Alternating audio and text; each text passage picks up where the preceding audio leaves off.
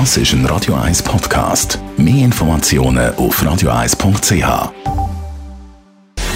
Gesundheit und Wissenschaft auf Radio 1. Unterstützt vom Kopfwehzentrum Irlande Zürich. www.kopfwww.ch nicht zu viel Salz brauchen beim Essen, das ist ungesund, hat es lang geheißen. Eine neue Studie behauptet jetzt aber das Gegenteil.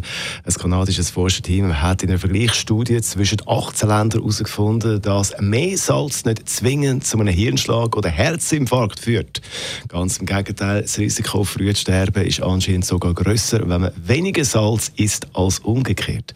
Nur wer völlig übertrieben viel Salz pro Tag isst, das ist dann wieder nicht mehr gut. Also, wenn das nächste Mal das Essen wieder völlig versalzt ist, ist das einfach nicht geschmacklich gut, aber wenigstens nicht gefährlich.